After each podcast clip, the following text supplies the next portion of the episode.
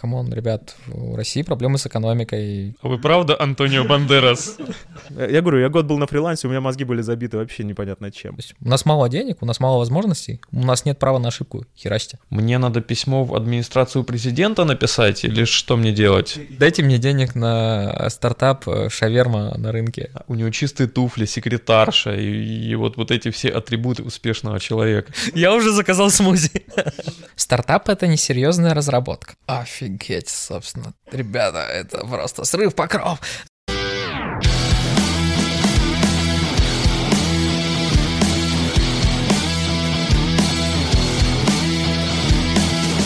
Всем привет! Вы слушаете седьмой выпуск подкаста «Сушите весла». Э, Подкаст, как я люблю говорить, о мобильной разработке, мире вокруг нее и не только. Это наш первый выпуск уже в 2020 году. Мы хорошо отдохнули. Я, по крайней мере, точно. Надеюсь, вы тоже. И сейчас мы начнем уже с новыми силами готовить новые выпуски. э, И думаю, радовать вас. Э, Давайте традиционно... Это не точно. Да, это, как обычно, не точно. Традиционно представлю тех, кто у нас сегодня в студии. К- Как обычно, это у нас два ведущих. Артем Да, всем привет. и я. Это Рома. И гость. Конечно, у нас традиционно гость. Долго размусоливать не буду. Гость наш, в принципе, достаточно известный в комьюнити, э, особенно в московском комьюнити. И я думаю, это даже в комьюнити не андроида, а в целом мобильной разработки. Саша Смирнов. Всем привет. Э, Сегодня будем э, немножко нетрадиционно идти, как мы это делаем обычно. То есть у нас будет сегодня не одна глобальная тема, которую мы ее будем со всех сторон разжевывать, а скорее, наверное, несколько тем. Вот, но так или иначе они между собой связаны. Вот, я предлагаю начать вот с чего. Э, Вдруг кто-то, Саш, не знает тебя, я предлагаю сделать некую вводную такую от тебя о том, э, кто ты, какой у тебя бэкграунд э, и чем ты вообще занимаешься. А, хорошо, да, всем привет, меня зовут Саша Смирнов. А, Че у меня бэкграунд? Я начал разработку на позиции бэкэнд-разработчика, переквалифицировался вот это вот full stack веб-разработчика, занимался фронтом и бэком, потом понял, что Java наше все, и ушел в Android. А лет 6, наверное, занимался чисто андроидом, фокусно.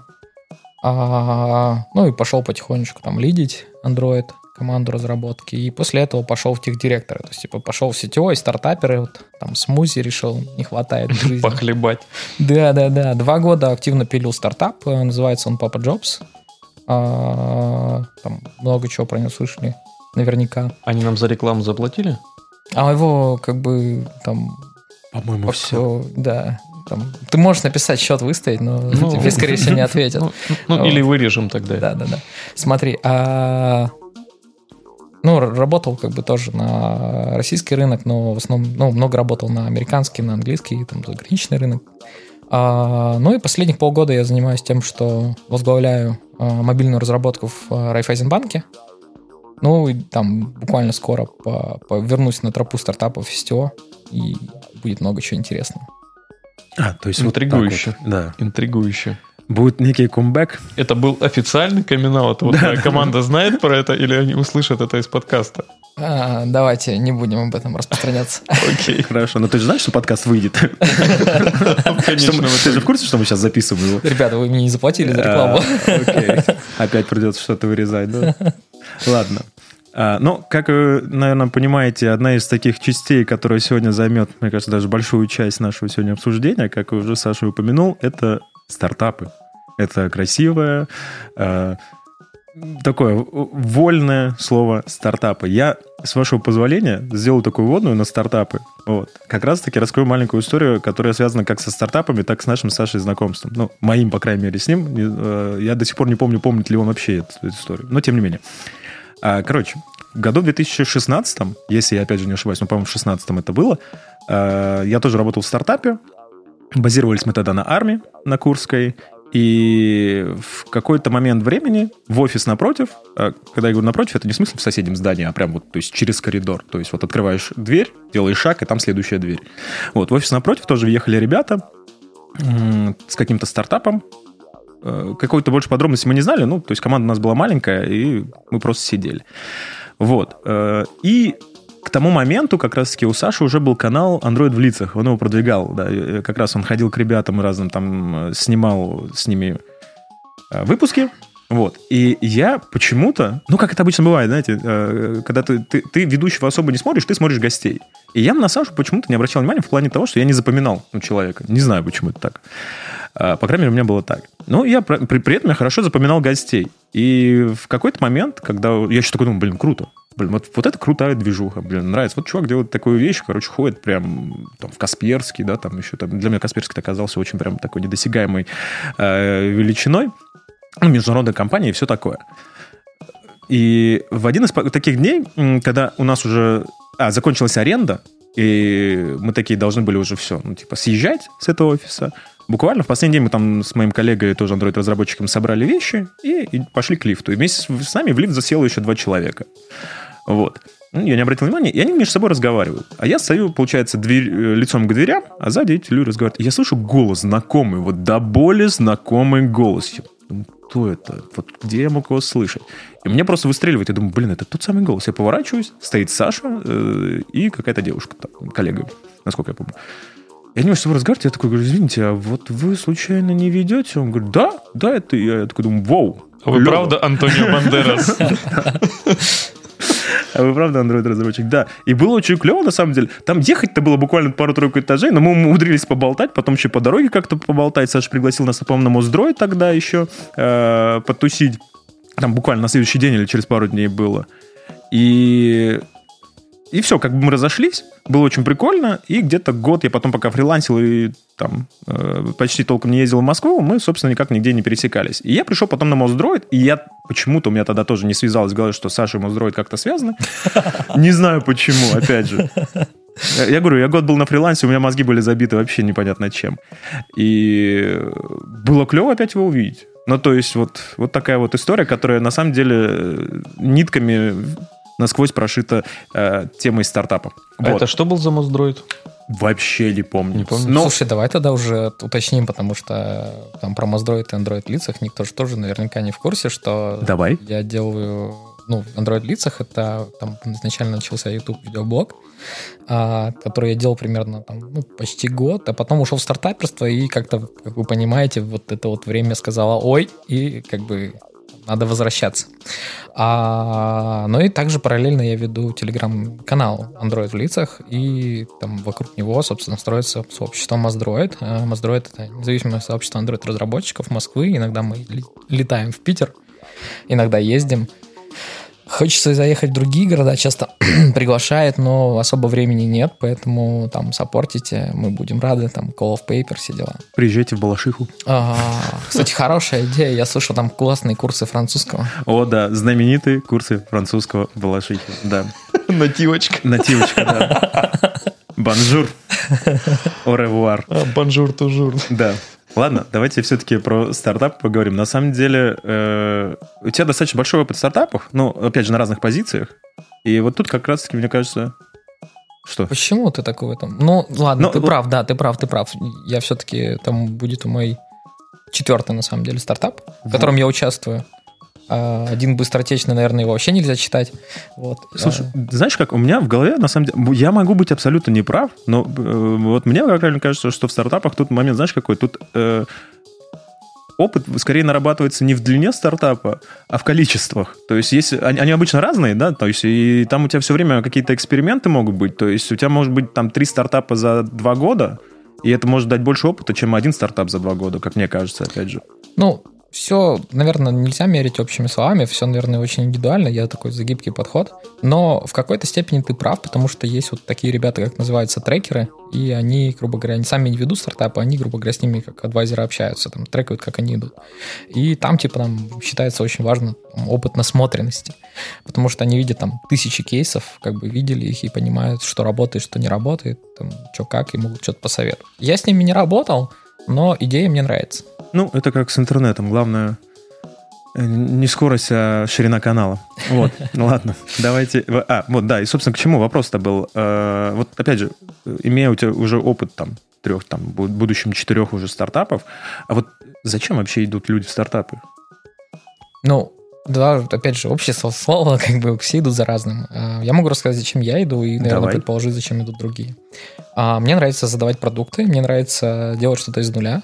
С нуля полностью придумывать, как это будет работать, и э, улучшать жизнь людей. То есть, типа, я могу делать это в там продуктовой компании, но чаще всего э, это будет не настолько прикольно, потому что, ну, все-таки там тебя могут ограничивать, тебя могут э, говорить, что надо делать, что не надо. Ну, то есть, типа, нам там надо договариваться, какая у тебя все-таки роль.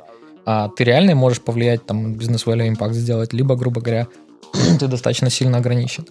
А, ну, если мы говорим там про крупные компании, ты чаще всего ты там очень сильно завязан на ту песочницу, которую тебе выделили, и идти куда-то дальше сложно. Когда ты находишься в стартапе, то а, ты, во-первых, и продукт создаешь, и чаще всего с нуля, и это очень круто, потому что ты, там, если делаешь его с нуля, то там импакт может быть очень большой, чем там выпустить еще одну фичу в готовом продукте.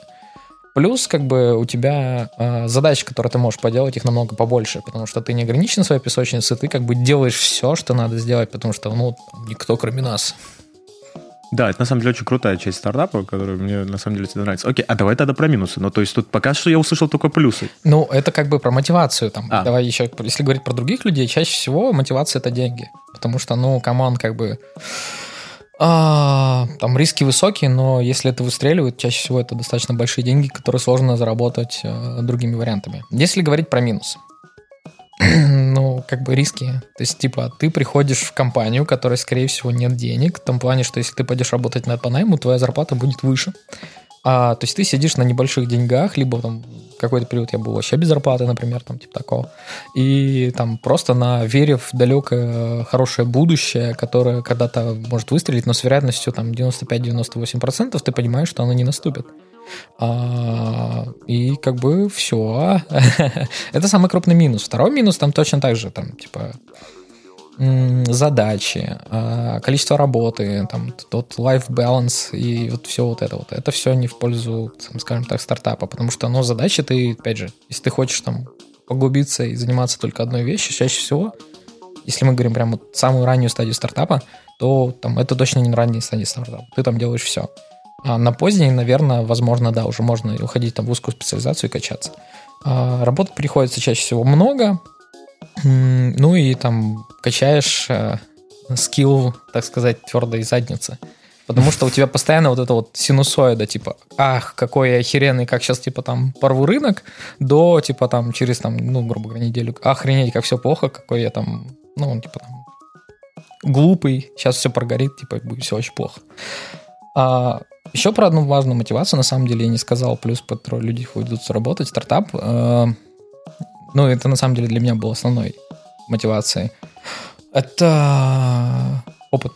То есть, типа, выйти на C-level, принимать столько технологических и других разных решений, я не мог бы нигде, кроме как вот пойти и делать это все с нуля, это стартап, и там, вот, по сути, я шел, я понимал, что, скорее всего, там, а, там вероятность прогореть, она максимальная, и там, скорее всего, этим все закончится, просто чисто из-за банальной статистики но э, я понимал, что я иду туда за опытом. И мне, я абс- абсолютно не жалею, что я сделал такое решение принял. А скажи, вот разве аутсорс-компании не дают тебе такую возможность попробовать разные технологии в какой-то короткий период времени? Вот и при этом они дают больше э, стабильности какой-то, что ли? Ну да, я работал и вот в американском аутсорсе, и там, в русском аутсорсе разным. И они не дают тебе опыт принятия решений такой. То есть, типа, ты, во-первых, а, ограничен достаточно сильно на том, на что тебя продали.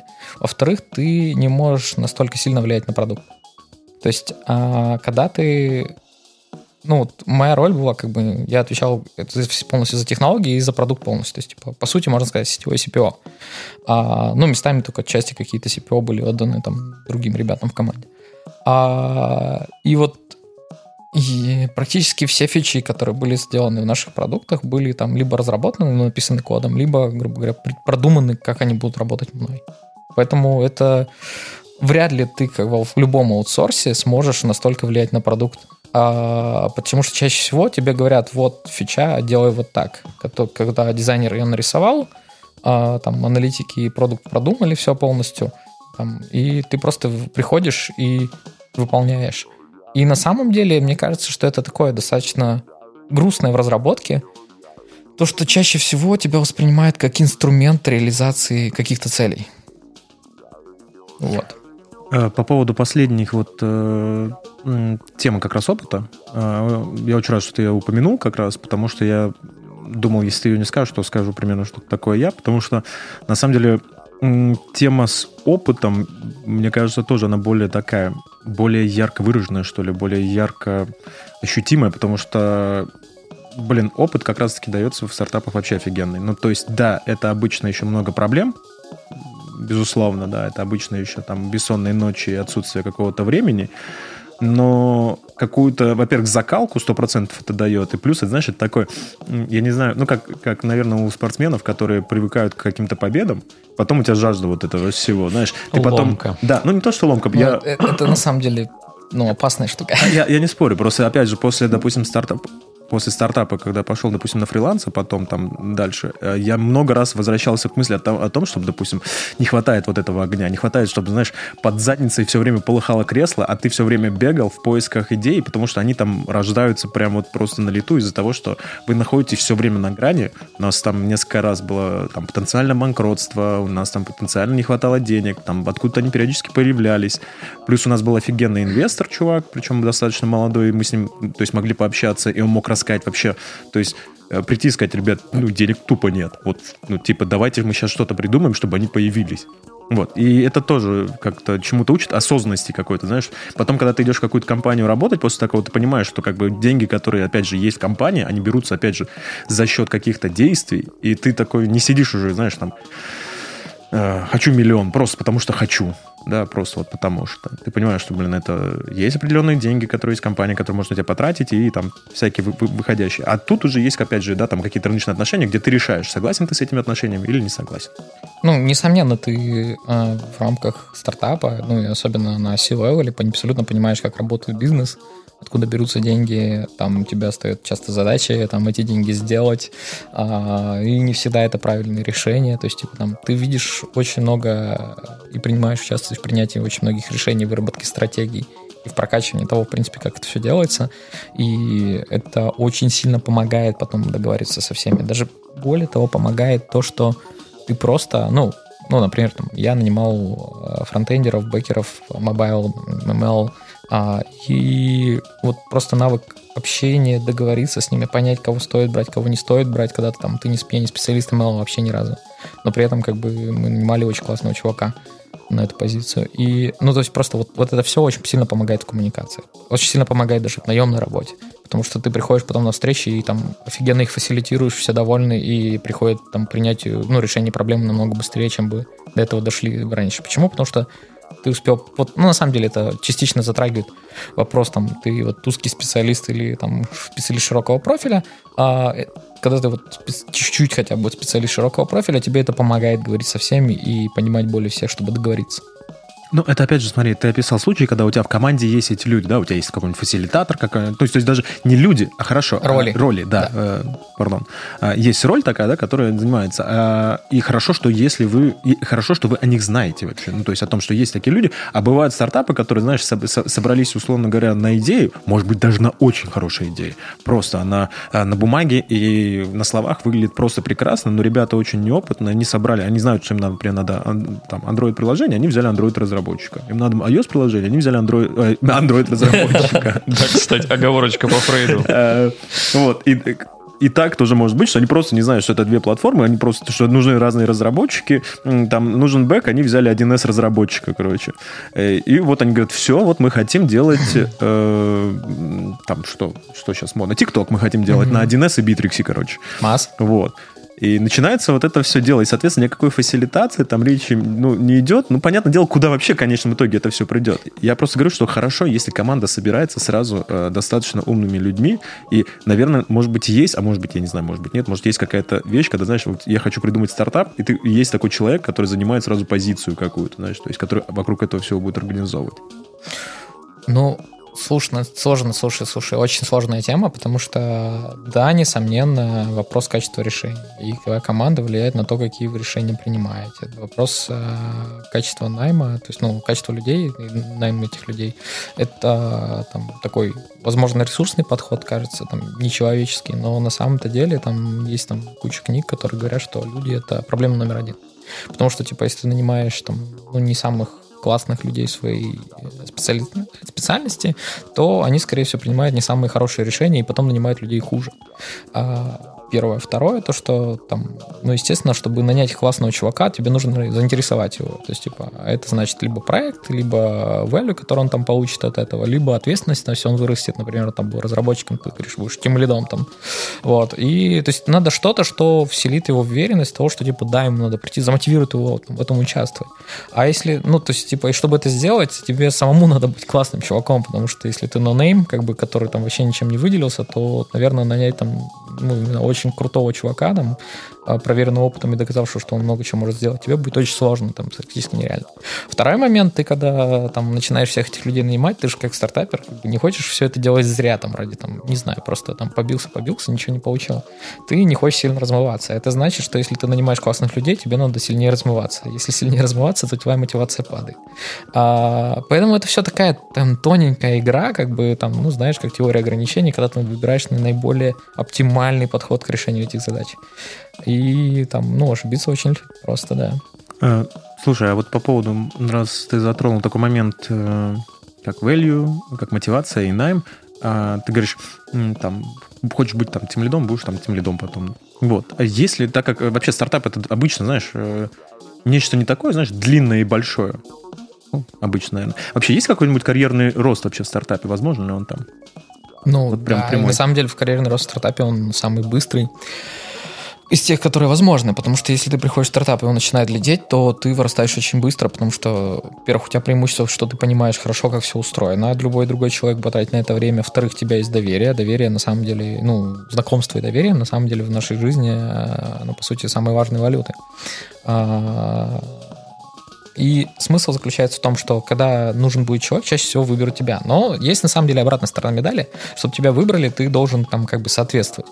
Потому что точно так же как бы стартап, он хочет нанимать ну, максимально э, минимизировать риск того, что что-то не взлетит. Если типа нет веро... не уверены в том, что ты вот справишься, то, э, скорее всего, позовут кого-то другого. Почему? Потому что, ну, как бы, ты классный чувак на позиции разработчика, но там не увидели и не поверили в то, что ты классный чувак на позиции STO, все, ты не станешь STO.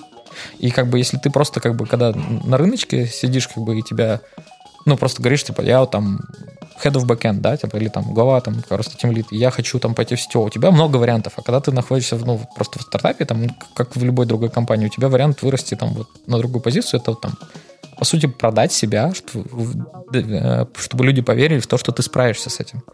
А, и то есть вариантов меньше становится. Поэтому как бы такая вот тоже игра двоякая. С одной стороны, вырасти намного проще, с другой стороны, э, там, если у тебя софт-скиллы слабенькие, то и, ну, либо по хардам не дотягиваешь, то сложнее, потому что никто не хочет рисковать. Ну, тут еще знаешь, какой момент? Э, может быть, как мне кажется, не очень классный. Э, скажем так, быстрый рост, мы все понимаем, что он, наверное, классен тогда, когда он э, логичен. Ну, то есть, если ты пришел в стартап джуном, да, был какой-нибудь э, middle и senior, и они ушли, и тебя сразу ставят сеньором, ну, как да, это да, бывает да, иногда, да. знаешь, это выглядит, ну, вот весьма так себе. И бедный чувак, он и сам-то ничего толком не знает, и на него, соответственно, ответственность падает глобально, колоссальная. И... Это несомненно. В стартапе, в принципе, достаточно легко взять столько ответственности, которая тебя разорвет. И э, вот психологический фон, э, наверное, возможно, это один из минусов, потому что если там вот не летит, то это очень тяжело. Особенно в нашей культуре. Тут, допустим, вот чем офигенная культура там Сан-Франциско, почему там долина случилась там. Ты берешь там деньги у инвесторов, пробуешь сделать стартап, он сгорает, ну, типа, все прогорел. А, ты идешь и пичешь другую идею, тебе дают деньги на другую идею, потому что, ну, типа, ты можешь иметь право на ошибку, это нормально. Более того, даже так как ты ошибился, это да, более ценно ты не повторишь такую же ошибку. А у нас как считается, ты не имеешь права на ошибку. У нас мало денег, у нас мало возможностей, у нас нет права на ошибку, херасти. А, и вот когда у тебя нет права на ошибку, тебе делать инновации сложно, потому что, ну, come on, инновации это про ошибки. Это я сделаю там 100 ошибок, а там 101 как бы полетит и даст мне там x100. Вот. Загадочная русская душа просто. Не, я согласен на самом деле по поводу ошибок. Это, блин, вообще я считаю, что ошибки это, наверное, одно из лучших вещей, которые, в принципе, можно делать, потому что как раз-таки ну, на базе ошибок и родилось все, что, в принципе, есть сейчас. Все технологии и все такое на базе экспериментов, ошибок и там э, фиксации их. Да, и это очень круто, что там, вы с этим согласны и ну, будете это разделять, потому что, ну, реально, по-другому никак. Это знаешь, как меня с юности все время смущало, ну и потом, там, когда уже стал там, более взрослым, скажем так, когда уже было за 20 э, хорошенько, я реально осознавал такую интересную штуку, что нас же в детстве как учили. То есть, во-первых, у нас в детстве всегда в школах были оценки. Да, то есть ты мог сделать что-то неправильно. Ну, то есть я сразу говорили, то есть ты сделал работу... Э, особенно меня смущало оценки по рисованию, например. То есть это такая интересная штука, которая, блин, ну как можно оценить, э, как человек нарисовал, как он видит, да, допустим, так нарисовал. Плюс, э, допустим, традиционно обычно еще родители ругали за ошибки, да, там, то есть ты сделал ошибку, тебя поругали, у тебя такой якорь на ошибки, что, блин, ошибки делать нельзя. А раз нельзя делать ошибки, то пробовать становится страшно. И ты просто сидишь в этом коконе. Благо, это не совсем моя история, но таких историй я видел достаточно много, что люди просто боялись сделать шаг там условно, на, ну не на улицу, а куда-то в сторону, попробовать что-то новое, не говоря уже о том, чтобы взять, там, переехать куда-то и начать жить заново. То есть про такое там вообще не говорится. А культура, когда тебе позволяет делать ошибки и говорят, что любая твоя ошибка, все абсолютно нормально, то есть, ну, ты попробовал, ничего страшного. Зато ты теперь будешь знать, э, результаты твоих попыток. У тебя есть офигенный опыт в этом, ты теперь можешь как минимум рассказать другим. Ну, мне очень нравится, я не помню, где это читал, а, но там достаточно, не знаю, лет 8 назад попался там труд какой-то такой, который начинался с следующим, что... И мне кажется, что это очень круто подходит стартап. А, очень часто люди боятся сделать ошибку. Почему? Потому что боятся сделать а, неправильное действие, которое приведет к чему-то плохому. Но на самом-то деле, если вот мы возьмем просто вот, там, банально проанализируем то, что происходит там, в современном мире, то есть если возьмем там пилота-истребителя какого-нибудь, да, и проанализируем каждое его решение, которое он принимает, когда он находится за штурвалом, то мы увидим, что каждый раз, когда он делает какое-либо изменение, то он делает его не оптимальным. То есть всегда есть вариант сделать это чуть-чуть по-другому, и оно будет более правильным, более классным. Но учитывая скорость, на котором летит истребитель, вот это время, которое там див между идеальнейшим решением и там даже неправильным, скажем так, оно приводит к тому, что если он не будет принимать это решение настолько быстро, он помрет, ну, разобьется, как, бы, как минимум. И вот, вот в данном случае, мне кажется, что это вот как раз правильная тема, что тебе нужно делать, быстро принимать решения и быстро их проверять. Что если ты поймешь, что там, ты принял решение, оно неправильно, окей, переиграем, изменим решение, по-другому начнем все это делать. Но если там его затягивать, то ну, стартап умрет. Ну, да. Слушай, вот мы как раз говорили по поводу роста и все такого. Ты как раз, да, мы задели тему, что там можно вырасти до сеньора моментально. И э, вот тут как раз мысль такая появилась. Э, вот если взять топового разработчика в стартапе, ну, это сеньор, как обычно, да, какой-нибудь... Э, и который имеет уже вот такой вот опыт именно стартапа, именно вот этого вот вижена и всего такого. Вот э, как он будет выглядеть на рынке как раз? То есть на рынке у нас, э, давайте тебе так, э, рыночный сеньор, да, там и сеньор из стартапа, они, в принципе, обычно не, не совсем друг с другом похожи могут быть. Слушай, ну если честно, это ты прав, но, грубо говоря, это, наверное, как э, что такое сеньор вашей компании. То есть, типа, есть две компании, которые там не стартапы, просто компании, да, а, и они, сеньор в этих двух разных компаниях тоже может быть разный. То есть я бы, наверное, не сказал, что есть какие-то там ярко выраженные, э, ну, там, ярко выраженный образ сеньора стартапа, который там ничего не знает, и Джун, да, и ярко выраженный образ сеньора из компании, который там все знает офигенно классный. Я встречал как и крутых чуваков в стартапах, так и там нулячих чуваков в компаниях. И наоборот. Вот смотри, а ты как вот руководитель, допустим, разработки, да, сейчас, ну, тебя, естественно, касается все время вопрос найма, ты наверняка проводишь много собеседований, у тебя э, встанет, допустим, вопрос – вот есть два чувака, один э, выходит из стартапа, сеньор какой-нибудь, и сеньор, допустим, там, ну, с рынка, с какой-то продуктовой компании. Вот у тебя будет какой-нибудь э, приоритет? Нет, у меня не будет приоритета. У меня будет э, приоритет э, матча культуры, который нам будет смотреться, и типа технологических, ну, их хардовых и софтовых скиллов, скажем так.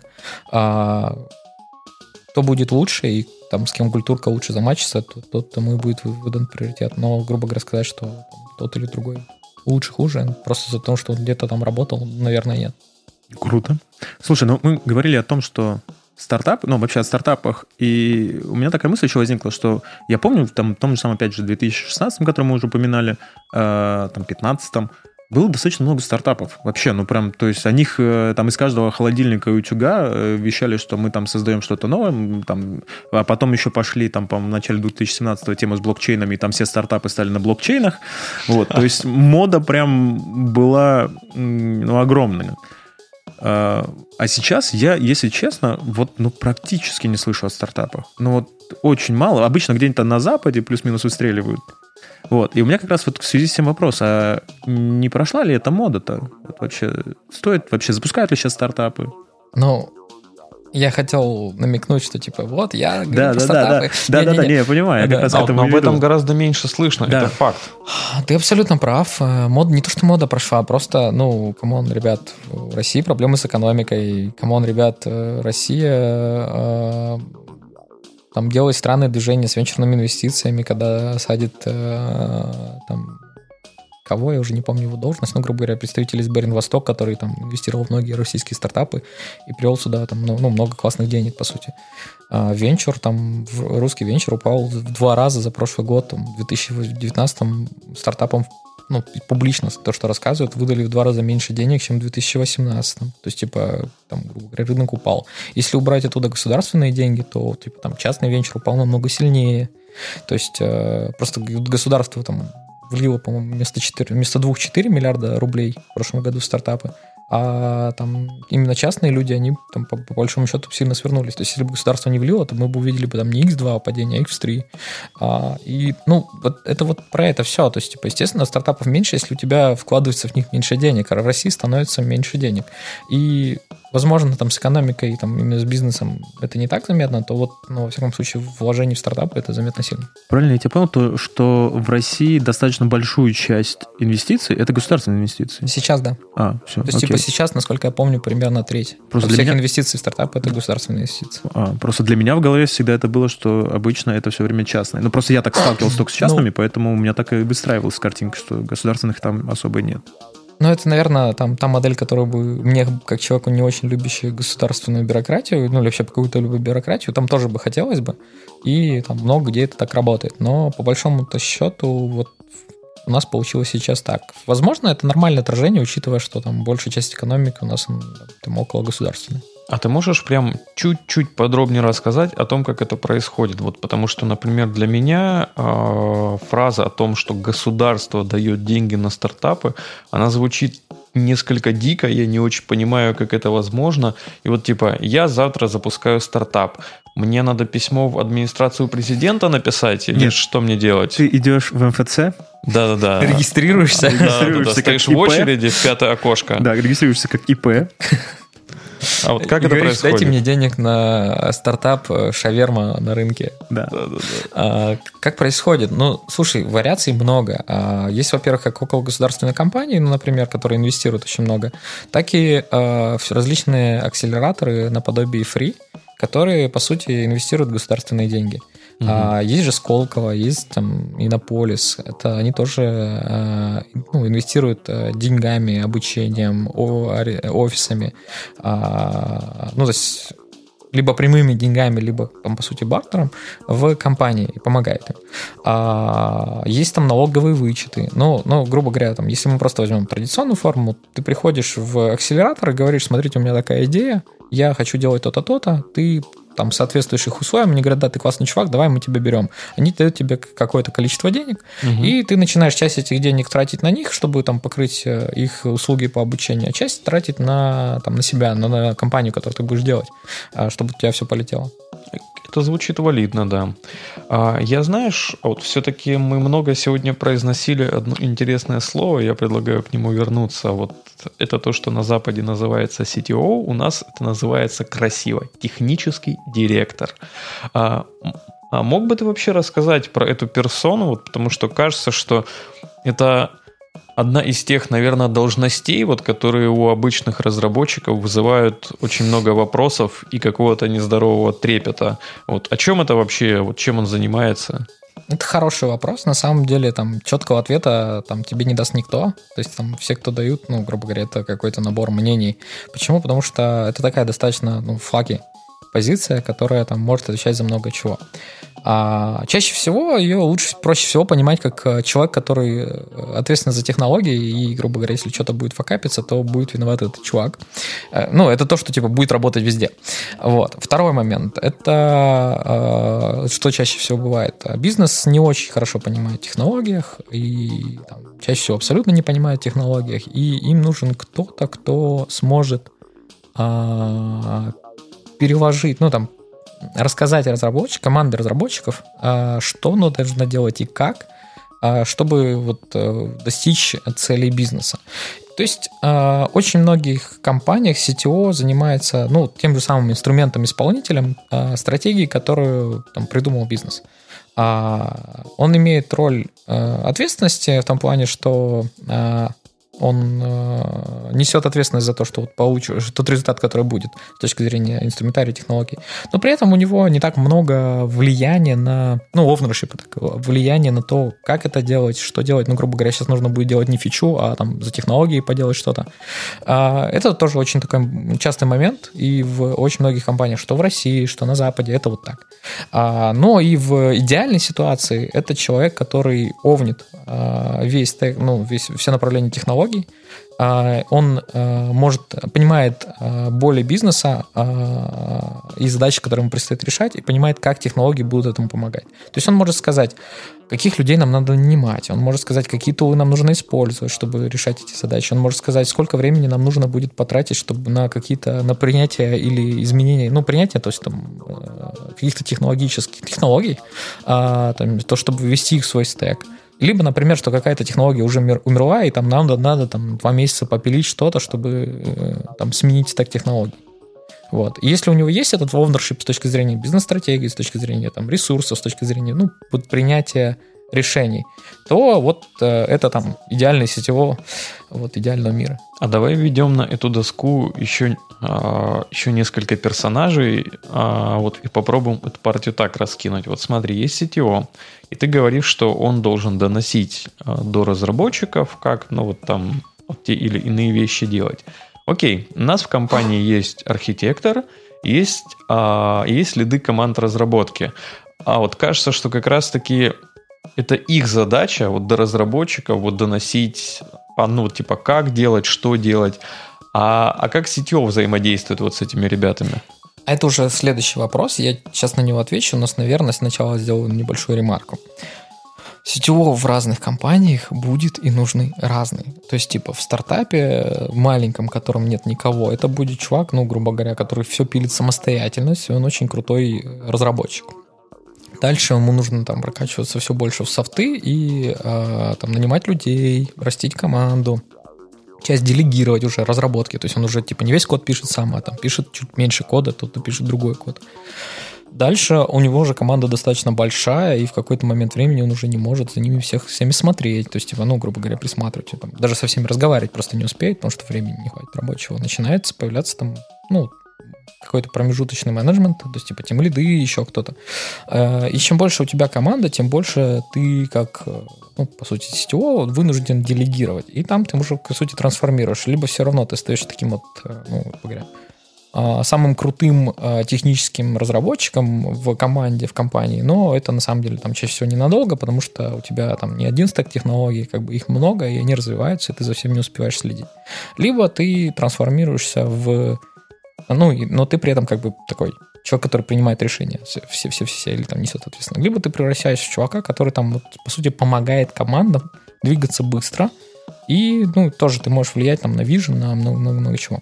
Так вот, а если вернуться... А, вот тут маленькая, по сути, ремарка, что CTO э, не нужно, как разработчикам, не воспринимать, что это вот там э, там, высшая ступенька эволюции разработчика, что вот каждый разработчик должен стремиться эволюционировать в CTO, потому что это вот именно инженерная позиция. Вот нет, об этом мы абсолютно, поговорим еще. Абсолютно нет, потому что ну, чаще всего это там такая именно менеджерская позиция, но с технологическим бэкграундом.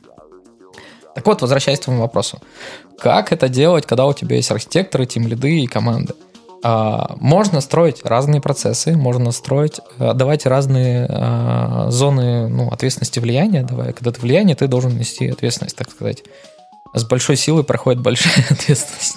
Вот. Это а, факт. Но вопрос, чтобы у тебя люди и команды были готовы к этому. Если у тебя не готовы, welcome. Типа ты отдаешь и просто там можешь присматривать, можешь вообще не присматривать, если это все летит хорошо. То есть там это как раз тот та же самая позиция, как и та же самая тема, как на любой позиции э, менеджмента, что ты должен спокойно уйти в отпуск, у тебя должно все работать хорошо. Если работает лучше, то там тебя надо уволить, потому что ты мешаешь. Если работает хуже, то тебя надо уволить, потому что многие процессы завязаны на тебе. А, вот так вот. А, и все-таки вот в свете того, э, что ты озвучил, а, вот CTO, он же технический директор, является ли он, ну, неким таким а, вот настоящим директором, вот как это обычно воспринимается, да, вот, а вот в русском сознании, вот когда говорят директор, это рисуется определенный образ. Вот а, а вот CTO соответствует этому образу или все же нет? Слушай, если честно, я там думаю, у нас у каждого разное понимание вот что образа, что слова, поэтому если ты вот подскажешь, что ты понимаешь, вот, вот когда ты говоришь вот это в русском образе директора, я смогу ответить. Вот, ну, директор – это некий руководитель, вот он сидит за красивым столом, у него, у него красивые приборы для письма, высокий стул. У него туфли чистые. Да, у, у него у него чистые туфли, секретарша и, и вот, вот эти все атрибуты успешного человека. Слушай, я знаю таких сетево, и они при этом как бы классные чуваки в том плане, что ты разговариваешь с ними, ты понимаешь, что они вменяемые, они, у них есть водитель, у них есть секретарша, у них туфли чистые, да, а, кабинет свой есть очень большой и классный, а, и при этом, то есть они очень помогают командам, потому что, ну, у них команда, допустим, там 800-3000 разработчиков, естественно, вот там много менеджмента и разговоров по-другому, и там сетево, по сути, занимается тем, что он занимается виженом, то есть он а, агрегирует проблемы бизнеса там на борде, грубо говоря, агрегирует проблемы а, там, B-1, скажем так, ну, типа, тех людей, которые, там, которыми он управляет уже, грубо говоря, а, управленцами направлений. И дальше там, договаривается с ними, грубо говоря, там, с тем виженом, который есть вот у него, и который он понимает, там, общаясь с другими, поним, валидирует, что, грубо говоря, меняет, если необходимо, как это все будет лететь, и ведет компанию к какому-то светлому будущему. То есть э, они могут быть разные, но mm-hmm. то есть даже на таком уровне это нормально, и там, ему будет чем заняться. Окей, и вот мы очень классную тему затронули, а мы много в нашем подкасте говорим о том, а куда двигаться обычному разработчику. Э, вот в прошлом выпуске мы выяснили, что архитектором становиться не обязательно, а вот, но можно, если очень хочется. А вот, а вот что касается CTO, а вот потому что все-таки вроде это техническая позиция, и вроде есть ну, вот какие-то преференции, и вот водитель, секретарша, вот это все. Ну, вот нужно ли обычному разработчику вот хотеть туда идти, и если а вот хотеть, то что для этого нужно? Как может этот путь выглядеть? А, я там дважды был сетево, у меня ни разу не было водителя секретарши. А вот, ребята, вот так вот. А, есть популярное мнение, что архитекторы не нужны, вот, э, которое можно будет тоже потом как-нибудь обсудить. Но смысл заключается в следующем. Как идти в роль сетевой и нужно ли это делать? Я не знаю, я думаю, нет, не всем. Почему, грубо говоря? То есть, типа, если ты хочешь, то иди, не хочешь, не иди. А, и если тебе... Ну, давай так, вот если смотреть на традиционную там, карьеру разработчика, возможно, то у тебя, там, когда ты доходишь до позиции синера, я считаю, что все-таки сначала, когда ты приходишь джуном, тебе нужно докачаться до синера а, в узкой специальности дальше там можно посмотреть по сторонам, то вот в этой вехе, э, ну, в этом моменте, когда ты сеньор, у тебя есть различные вариации. Либо продолжить инженерный трек, то там, не знаю, в эксперты, архитекторы, э, там, эксперты в соседней ветке, там, и вот, вот так в, в эту сторону идти, еще больше в инженерную экспертизу. Либо как бы тебе надо начинать менеджерский трек.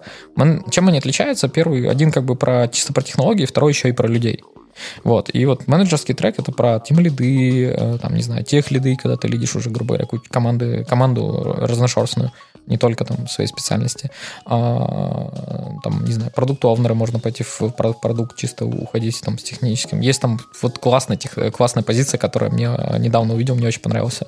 Типа вот там обычно как есть CTO, есть CTPO, типа Chief Technical Officer и там Chief Product Officer. А вот недавно увидел позицию Chief э, Product Engineer. Интересно. И что он делает? А, ну вот это по сути вот чувак, который из про продукты и про технологии сразу же, то есть типа он в этом продукте а, развивает продукт то есть с точки зрения технической экспертизы, которая у него есть. У него есть экспертиза и в продукте в самом как таковом, и в технологиях, и он, а, ну грубо говоря, на стыке и, и, грубо говоря, он очень хорошо проходит для таких продуктов, как, например, там Kotlin. А вот ты знаешь, да. вот может быть я, конечно, все мажу одной краской, а вот, но кажется, что просто это вот сидели, думали, вот как по-другому solution архитектора назвать, и типа давайте он будет вот так. Слушай, но solution архитект выглядит так, что он все-таки больше про решение инженерных задач, а продукт инженер вроде как звучит, что он больше про продукт. Знаешь, на самом деле, вот пример с Котлином уж больно меня сильно этот э, сейчас затянул. Потому что я сейчас сижу, думаю, и вот прям уж очень хорошо оно звучит. Ну, Потому что действительно, да, это абсолютно инженерная задача, ну, то есть э, с точки зрения реализации, да, и человек, который ее будет, ну, за это отвечать, он э, хорошо должен знать, ну, скажем так, прикладную матчасть какую-то, да, там. И при этом это продукт, который тоже очень важно уметь развивать, и к нему надо быть, мягко говоря, очень сильно привязанным. Ну, то есть это такой хороший пример, как мне кажется. А, так вот, возвращаясь, а, нужно ли идти, там, в принципе, какие есть варианты. Варианты мы вроде обсудили, темплит, техлит, там, пошел дальше. А, а, ну, там, к сетево. А вариант к... Как это делать? Слушай, это очень-очень хороший вопрос, потому что, ну, тут вариаций очень много. Ну, вот, но только, я так понимаю, через постели с э, SEO или нет? Или есть вариант? Ну, я не знаю. Расскажи. Скажи нам, как технический директор, как у тебя получилось? А, я бы сказал, опять же, нетворкинг и доверие. А, то есть у меня получилось ну, так, что... через постель. Вот видишь, э, другу моего друга надо был технический, э, ну, нужен был CTO, нужен mm-hmm. был человек с технической экспертизой.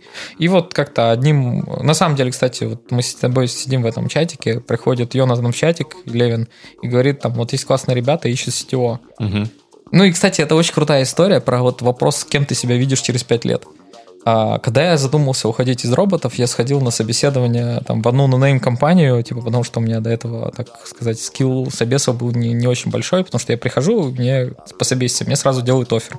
Думаю, надо Даже хотя не бы... собеседуют просто. Ну, не, собеседуют, но делают офер. Я такой, блин, ну, типа, я реально не знаю, что спрашивают на собесах. Похожу, как бы, просто по собесу, чтобы понимать, типа, что, грубо говоря, спрашивают, потому что, ну, в роботах собесов я много проводил, а вот с другой стороны, ну, не так часто сидел. Вот. И я пришел в какую-то нонейм компанию, и там был, э, было пару разработчиков, и был технический директор, и стоят они, типа, разработчики меня в конце спрашивают, как, скажи, пожалуйста, кем ты себя видишь через пять лет? И я разработчики такой, спрашивают. Да. И я такой, типа, а реально, а кем я хочу быть через пять лет? Вообще хрен его знает, типа. И я так призадумался. Разрабы начинают, типа, ржать, что, типа, ну, они посмеялись, типа, просто спросили. Угу. А я, я так подумал, такой, говорю, техническим директором вашей компании. И тут технический директор на меня зло посмотрел. А, и ты понял, что это первый собес, который ты не прошел. Да. Реально мне предложение не сделали. Неудивительно. Да, слушайте, вот на самом деле я себе представил эту ситуацию, выглядит забавно. Это клевая история. Э, и вот типа, проходит, знаешь, типа там год после этого, и вот Йонатан заходит в чатик и пишет, говорит, чуваки, нужен сетевой. Я думаю, пойду познакомлюсь, хотя бы узнаю, что там на сетевой надо. А то ляпнул уже, скажи один раз. Ну, типа того, я же через пять лет хочу стать сетевой, хотя бы узнаю, что что-то требуется, к чему качаться, а то ни разу не общался. Ну, да. ну собственно, пообщались, э, понравились, интересно, и решили лететь. Это вот. как раз стартап. Да, это стартап, который я пошел на роли CTO, э, там, ну, который я делал, собственно, это как раз который Papa Jobs. То есть я ушел с позиции с, с, с одного стартапа, со сплита британского стартапа про такси, который, где я был head of Android, и пошел в стартап, который в роли CTO и основателя. Mm. Вот. А что надо? Ну, это вот такой вариант. То есть можешь зайти в стартап э, по знакомству, по нетворкингу, по доверию, по имени, которое у тебя уже есть. А есть варианты, когда ты качаешься вот в рамках компании. Ну, то есть сидишь, э, ну, ну не знаю, там, пример, когда, там, я знаю людей, которые сидят по 10 лет в компании и доходят до очень крупных позиций, то есть вырастают внутри. Такое тоже возможно. Поэтому говорю, что вариантов очень много. А сказать, какой из них правильный, ну, сложно. Скорее всего, у вас получится чисто из-за, ну, опять же, статистики и того, что а, расти внутри а, одной компании достаточно сложно, то у вас чисто и, и за счет того, что стартапы появляются достаточно часто все-таки, чем, э, грубо говоря, сетевой с компанией меняет свою позицию, то, скорее всего, вам придется, вам проще будет попасть на эту позицию с точки зрения стартапа. Ну, например, взять там Тёме и Роме и сделать стартап. Один будет SEO, второй сетевой. А вот. Что-то я, да, а, а я, мы, я, я аж а, подзавис а немного. Мы об этом подумаем. Да. Чуть, чуть позже поговорим. У меня есть одна идея, ребят.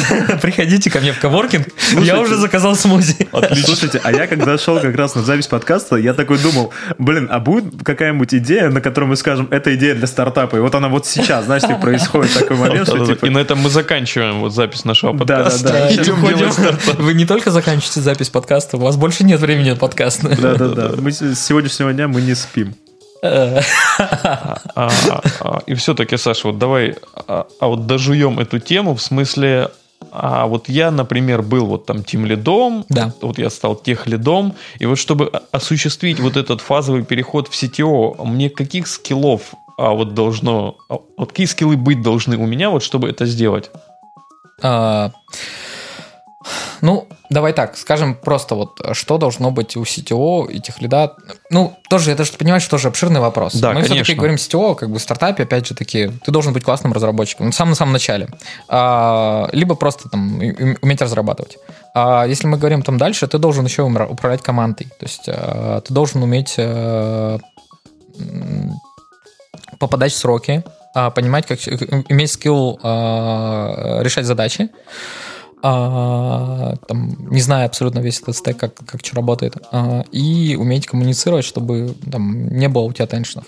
Идем дальше, ты должен уметь нанимать, уметь понимать, кто классный, кто нет, а, уметь выбирать эти технологии, то есть у тебя получается какой-то вижен еще должен появляться, и, по сути, у тебя должна появляться стратегия, то есть ты должен э, качать лидершип и должен качать стратегическое там, мышление и такие вещи всякие. Вот. А наверное, если говорить вот кратко, то вот, вот так. Ну, то есть, типа, менеджерский трек — это в первую очередь про софты. А книжки есть про это? Вот как стать сетево за 10 Слушай, дней? Я не видел, я не знаю. Наверняка есть, я не удивлюсь.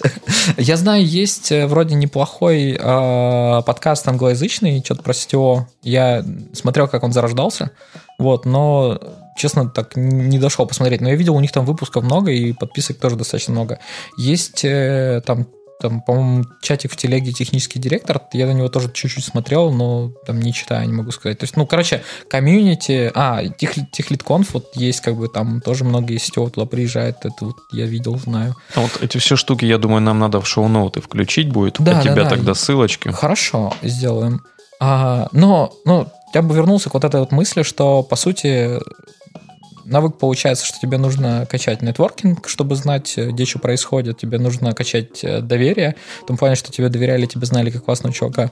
И э, тебе надо качать вот, ну, собственно, те харды и софты, которые необходимы в той компании, в которую ты хочешь прийти, потому что там разные компании требуют разных людей. Где-то там, ну, например, даже банально нужен сетево с мобильным бэкграундом, а где-то нужно там, типа, с ML бэкграундом, и все, как бы ты все прокачаешь, а там, типа, хардов у тебя не хватает, по сути, ты не будешь знать, что там делать, как процессы выстраивать, и там, ну, ты супер классный чувак, ну, типа, бэкграунд не твой. Вот, как-то так. Круто. Слушайте, э, мы обсудили такую большую роль, и, сейчас есть еще на самом деле мысль, ну, вот какую э, штуку обсудить, это даже ну, это, наверное, роль тоже, она такая больше мистическая, все время вокруг нее очень много витает вопросов, и все чаще и чаще я как раз-таки э, в, и в российских компаниях слышу это, скажем так, эту роль. Я предлагаю обсудить там ее вот, не, не непосредственно, Саша, с тобой, а вообще всем втроем просто. Есть такая штука, как software-инженер. Вот. И очень часто большие компании любят э, своих разработчиков называть software-инженерами. Вот. А, вот почему это? Вот зачем они их называют? Понты ли это какие-то? Или это все вот... Что за этим всем стоит? Что вы думаете? И до меня дошли слухи, вот что Саша так называет своих разработчиков. Вот я не буду говорить, кто мне сказал, но... Что за этим стоит, Александр? Офигеть, собственно. Ребята, это просто срыв покров. Слушай, на самом деле нет, не скажу тебе. Я слышал очень много м, хайпа на эту тему и споров, но, типа, по большей части это стоит в западном мире. Ну, типа, там, в Америке много там есть зарубов. А, кодер ты либо девелопер, девелопер или инженер. Ну да, а, да. И вот, э, если, наверное, кого стоит спросить в тонкостях английского языка, то очень хорошо Егор Фаниди про это может рассказать, что понимают люди между инженером и девелопером. И он у нас в студии. Да, да, да. А, Как я к этому отношусь? Я к этому отношусь, что это примерно все про одно и то же, но когда ты хочешь выделить немножечко, м, ну, короче, сделать фокус, поэтому ты как бы меняешь э, слово, чтобы делать какой-то фокус. Традиционно, а, как бы, как это понимают, что software developer это чувак, который про разработку, собственно, программного обеспечения, а инженер это чуть-чуть больше, типа, чуть-чуть выше, то есть он не только понимает, как это там код писать, а и там, как, собственно, а, всю эту структуру строить. Ну, типа, грубо говоря, чуть-чуть еще и архитектор. А, сказать, что, если честно, я не знаю, там, по слухам, там, кто сказал, ну, я, наверное, фокус такого никогда не делал просто. Я, наверное, его найду, да? Ну да, да, да. Но бороду мы ему. Нет, нет, это, это, это буквально недавно, вот правда, я, а вот я сам удивился, мне один из разработчиков вот сказал, а а вот Саша Смирнов говорит, вот своих разработчиков в Райфайзене называет софтовые инженеры. Я говорю, блин, круто. А вот а, Ну, это, возможно, я не знаю. это было в разрезе того, вот вот сейчас попробую не соврать, вот что они могут писать и под iOS, и под А, Android ты сразу. про- Вот, ну хорошо, вернемся к этому. А, ну, тоже это вот э, разная грань, то есть, типа, это тоже называется по-разному. Это, грубо говоря, про узкий фокус, либо про, ну, там, T-shape, либо там, когда ты, собственно, не а, там говоришь, что я, а, позиция у меня, типа, там, Android-разработчик, а у меня позиция как раз там а, ну, software engineer, software developer, solution engineer. То есть, типа, я прихожу, просто делаю задачи. А Какие задачи мне не столько важно. Почему? Потому что я, типа, там, настолько крутой. Там, ну, это, скажем так, как это можно продавать, да. А в Райфайзене очень много дешейпа. То есть, типа, стратегия банка заключается в том, что он пошел в лес, в лес, в лес, в лес. Это значит, типа, горизонтальные а, команды, и в командах очень много а, ответственности в том плане, что они очень много чего могут сделать сами, принять решение. И, мно- ну, типа, многие команды э, остались узкоспециализированы, когда ты Android там, или iOS-разработчик, ты занимаешься только Android или iOS-разработкой. А многие ушли в Agile там настолько, что они говорят, да, мы про T-Shape, а мы про то, что мы, э, если надо, я там сделал все Android таски, но, грубо говоря, надо попилить бэк, я там могу попилить бэк, если надо поделать iOS помочь, я там могу пойти iOS помочь. Если И- нам попилить деньги, я и это могу сделать. да? ну, естественно, как бы команда такая.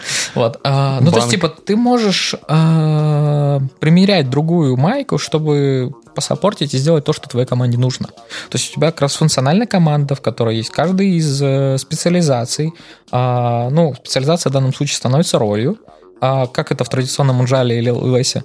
А, и ты можешь в это, собственно, качаться. Более того, на самом деле, у нас э, такая практика, что очень многие разработчики хотят этого. То есть, типа, я устал там чисто от Android-разработки, я хочу иногда а, что-то еще и другое поделать. И там, грубо говоря, там три спринта ты пилишь Android, а один говоришь, слушайте, ребят, я пойду бык попилю, как бы у меня там нормально, у нас есть практики, есть обучение, есть код-ревью, есть процессы, там, э, CI-CD, а, и поэтому это происходит достаточно нормально. Местами бывают, конечно, перегибы, когда там тех лиды не совсем это правильно понимают, потому что, ну, у нас как раз э, во главе команд э, там стоит техлид, который там управляет несколькими командами. Вот. А, но очень много, на самом деле, происходит внутри команды то там, ну, грубо говоря, ребята говорят, блин, я там задолбался много пилить, там, не, не пилить андроида, типа, я от этого немножко устал. Ну, мы их там, можем кинуть на задачи комьюнити, то есть, типа, там, пилишь какую-то DevTool, там, которые можно, там, для- либо там библиотеки, которые будут там в каждой из других команд использоваться. А Вот, ну видишь, у меня на самом деле здесь немножко мнение другое относительно того, а, а чем вообще является этот самый software инженер, потому что то, о чем говоришь ты, это больше похоже, опять же, по моему мнению, на какой-то full stack. И full stack, на самом деле, я не верю в full stack. А вот я сразу говорю, а по одной простой причине. А, Я понимаю, что для эффективной разработки под какую-либо платформу, вот возьмем, давай, Android, iOS и backend, а вот для того, чтобы эффективно работать по этим трем направлениям, а, оно, вот грубо говоря, самому, вот, да, что ты вот можешь сесть и сделать условно любую задачу. Ну, из обычных, вот я не говорю там о вот серьезном ресерче или вот когда, а вот требуется там от супербезопасности, еще что-то.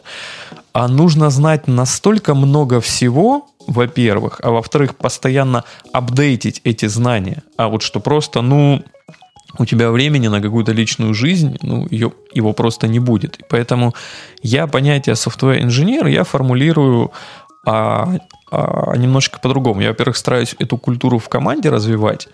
А, я больше склоняюсь к тому, что это, больше, это про инженерный подход. Это о том, что а, ты обладаешь вот не только навыками вот сесть и на говнокодить, а то, что у тебя есть хорошая теоретическая база. Вот ты понимаешь, как вообще устроено это все программирование. Вот понимаешь, как это ложится на железо, вот пусть и не глубоко.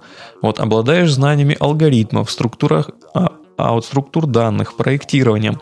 И а, имея вот эти знания и а, имея умение писать хорошую документацию к коду, вот ты даже работая на одной платформе, вот ты смело можешь называться инженером. А, а тут, наверное, есть еще один важный момент, вот а, внимание ребят, на котором я заостряю, что вы должны быть способны, используя свою теоретическую базу, в короткие сроки изучить что-то новое. Вот изучить вот до уровня, да, что я вот могу сесть и написать, вот на примере бэка того же, да, что а, а, а вот если надо, вот я тебе даю там две недели, вот ты садишься, погружаешься, и через две недели вот ты способен написать уже, ну вот какое-никакое API, да, вот там без каких-то... Ну, ты правильно говоришь, что ты можешь называться инженером. Это вся такая вот э, словесность, потому что там есть очень много, там, если мы возьмем традиционных книг, я на самом деле уже не помню, давно их очень читал, там, типа, и, грубо говоря, программирование это как там архитектура, программирование это как там художник, программирование это как инженер. Там, это художник все... это прям... Филос... Ну, реально, то есть, типа, там есть очень много таких концепций. работа. Вот, и... Вот, да. Блин, ребят, это в книжках написано не, не, я, великих людей. Я а, согласен. А, и смысл заключается в следующем, что вот эти все философские там концепции, они очень часто, ну там, в них можно зарубиться. В них можно зарубиться, что типа почему архитекторы не нужны, потому что есть большое отличие, что архитектура как бы пришла там с домостроения, ты дом построил, он как бы как бы живет, и там он может меняться, но чаще всего он меняется мало. То есть типа из жилого помещения офисы, и либо наоборот, типа не так часто делается, если мы не берем Советский Союз. Вот, либо там полную его перестройку. А и там, грубо говоря, есть там, ну, Барух, по-моему, даже очень долго, много пичил на G-Point эту идею, что архитекторы не нужны, это вредная концепция, которая как бы а, там нам всем только мозг пудрит. Ну, Барух вот. знатный тролль. А, а Дальше. А, тут как бы оставим. Ну, да. А, подход к T-shape. У нас, ты как ты говорил, есть две недели, и ты можешь а, разобраться. У нас а, и процесс того, что вот есть вот такие вот подход к культуре, ну, по сути, то, что ты назвал к инженерии, это подход, наверное, к тому, то, что я называю культурой. То есть мы должны по культурно матчиться, и это ну, по сути, главная задача входа, когда мы нанимаем тех людей, которые матчатся на вот эту вот, на вот эту культуру и на вот это вот понимание того, как что устроит. Мы достаточно хорошие процессы беседования, когда мы, в котором мы выявляем, что человек достаточно хорошо понимает, как что устроено под капотом в той технологии, на которую он приходит. А потом э, T-Shape процесс тоже построен так, что если ты до этого бэк не писал, ты вот не сядешь его сразу писать. У нас есть и обучение, и менторы, и с кем ты сможешь поговорить, и материалы. И самое главное, вот а, подготовленная инфра для того, чтобы ты мог в войти и ничего там, ну, грубо говоря, не на говнокодить. А, Второй момент важный, когда ты говоришь про то, что, ну, там, ты не можешь быть э, экспертом везде, естественно, ты не можешь быть экспертом везде. И, естественно, к тому не надо подходить того, что, типа, все, типа, ты T-Shape или там software инженер в том плане, что ты пишешь абсолютно все и сразу, и во всем ты эксперт. Просто это подход agile, подход стартапов. Когда у тебя кроссфункциональная команда, они все равно могут, ну не знаю, кто-то в отпуск ушел, или там большая часть фичей, которые мы все-таки делаем в продуктах, у нас нет гарантии того, что они выстрелят, что они 100% а, будут хорошо работать. Поэтому мы сначала делаем быстро, а потом, если она не выстреливает, убираем, либо если выстреливает, делаем хорошо.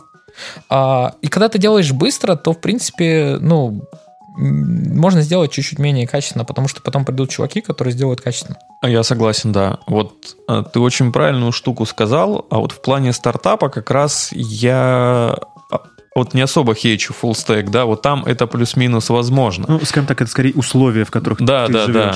да. Но если мы говорим там о какой-то серьезной разработке, а вот ведь разработка... Погоди, погоди, погоди. Стартап это не серьезная разработка. Да, я считаю, что стартап, вот пока он не выстрелил, это не столь серьезная разработка, потому что мы проверяем концепции. Вот смотри, условно, вот что я называю серьезной разработкой. Вот даже много из того, что мы делаем в э, роботе, я, а вот, по, вот под мой критерий серьезной разработки не подходит. Вот для меня серьезная разработка это что-то, вот от чего прям сильно зависит жизнь людей.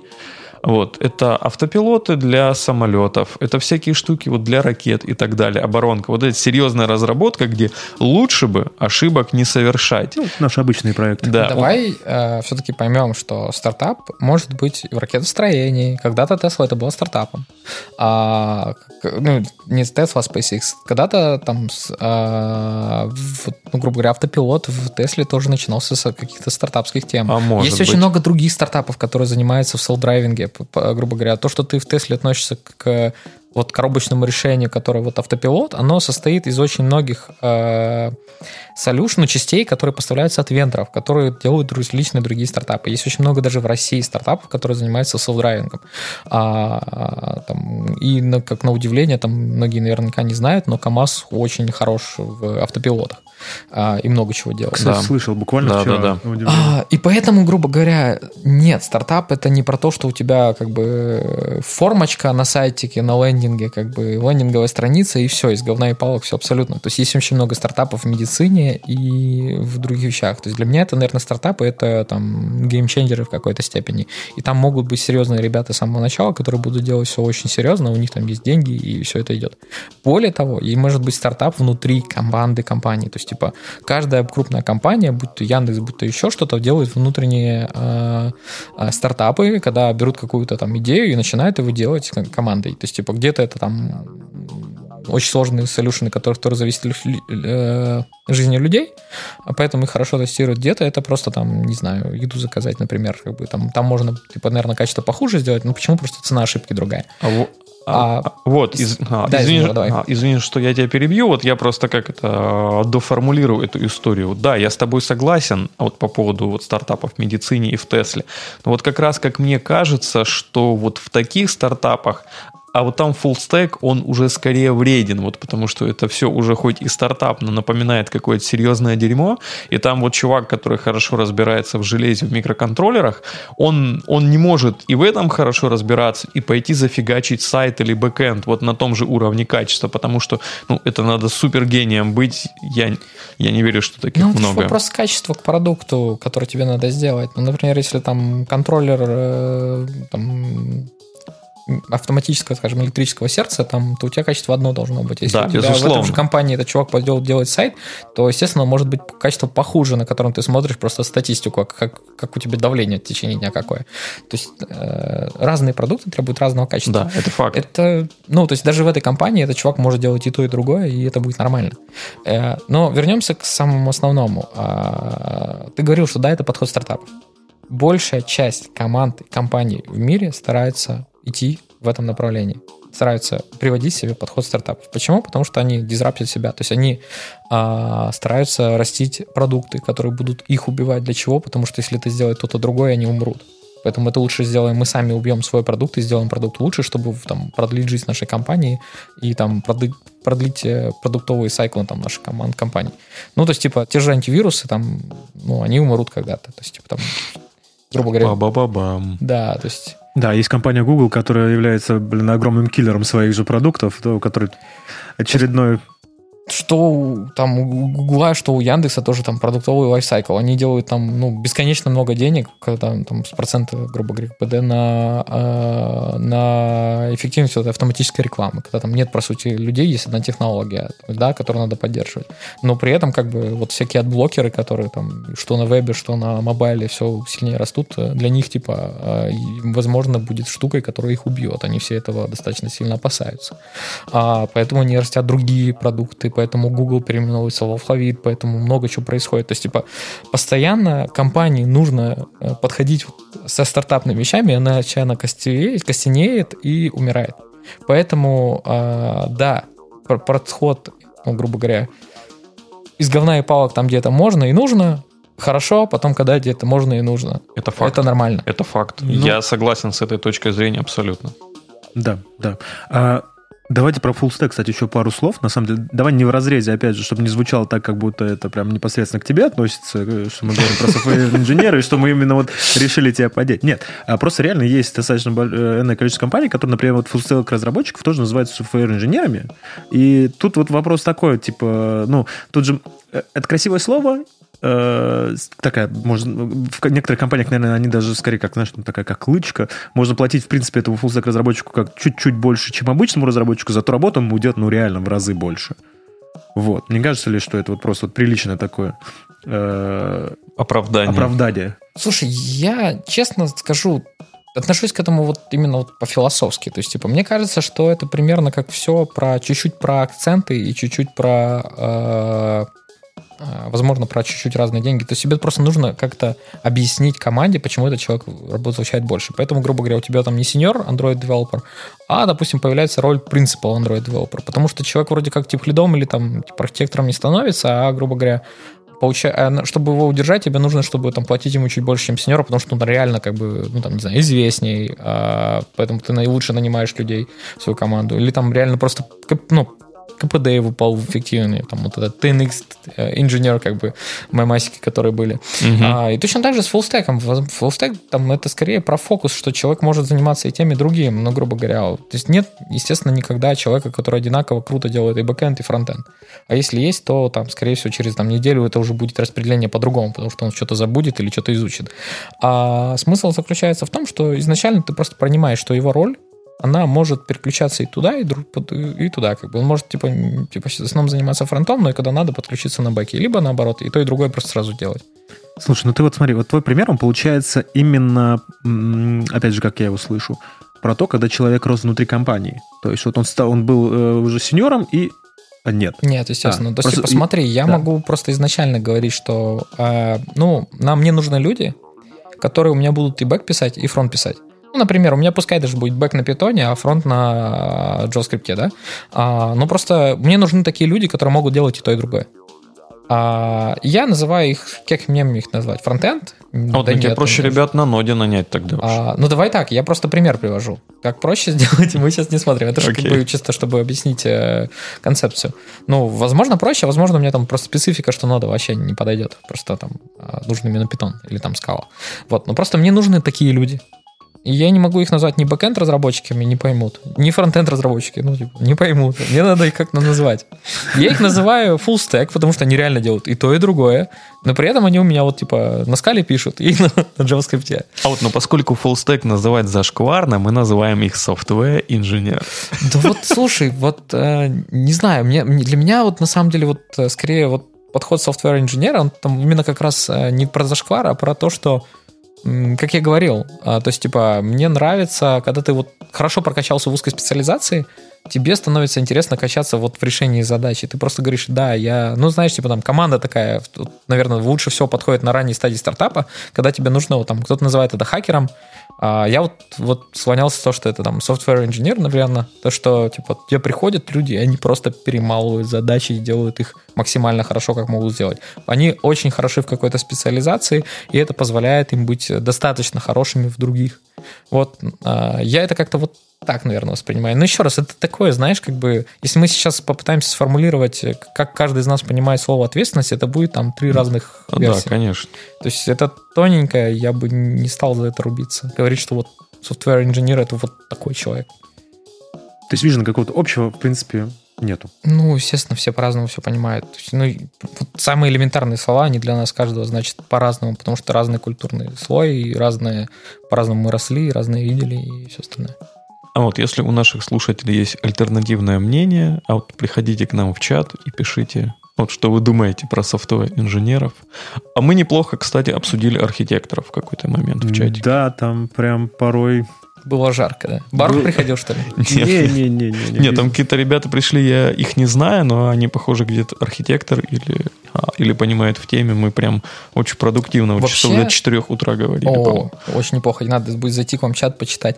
А, на самом деле, есть тот тренд, который я вижу в крупных компаниях, э, ну, реально не все больше уходят в agile. А, и вот чаще всего в agile командах а, есть тренд на то, что архитекторы уходят с них, а новых не заводят. Почему? Потому что ну вот либо дорого, либо а, считают, что не нужно, что команда должна быть функциональной и сама справиться без архитектора, чтобы, грубо говоря, разделять ответственность, а не был один человек, который там вот, несет ответственность со стороны исполнителя. То есть культурный матч, скорее, вот я даже склоняюсь к тому, что вот есть культурное несоответствие тем трендам, которые сейчас идут. Ну, ну это зависит от задач, как мне кажется. Ну, да. Мы же, в принципе, как раз в прошлый раз тоже и обсудили в тот момент, что это роль, которая должна появиться сначала. То есть если да. ее... Э, они, скорее всего, туда не приходят, не, ну, просто потому что нету этой роли сейчас, нет мне необходимости. И я больше просто про то, так что делать ком- нет команды и компании начинают выстраивать так. По-другому. Да, где я, я вот эта роль будет все меньше появляться. Ну, будем, будем, как говорится, посмотреть. Увидим, что из да. этого получится. Да, слушайте, ну, был классный выпуск. Давайте заканчивать. Саш, тебе спасибо, что пришел и вот помог нам все это обсудить, поучаствовал в наших дискуссиях. Было, мне кажется, круто. Вот, всем, кто нас слушал, э, до следующих выпусков. Вот, всем пока. Всем пока-пока. Всем пока, хорошего дня.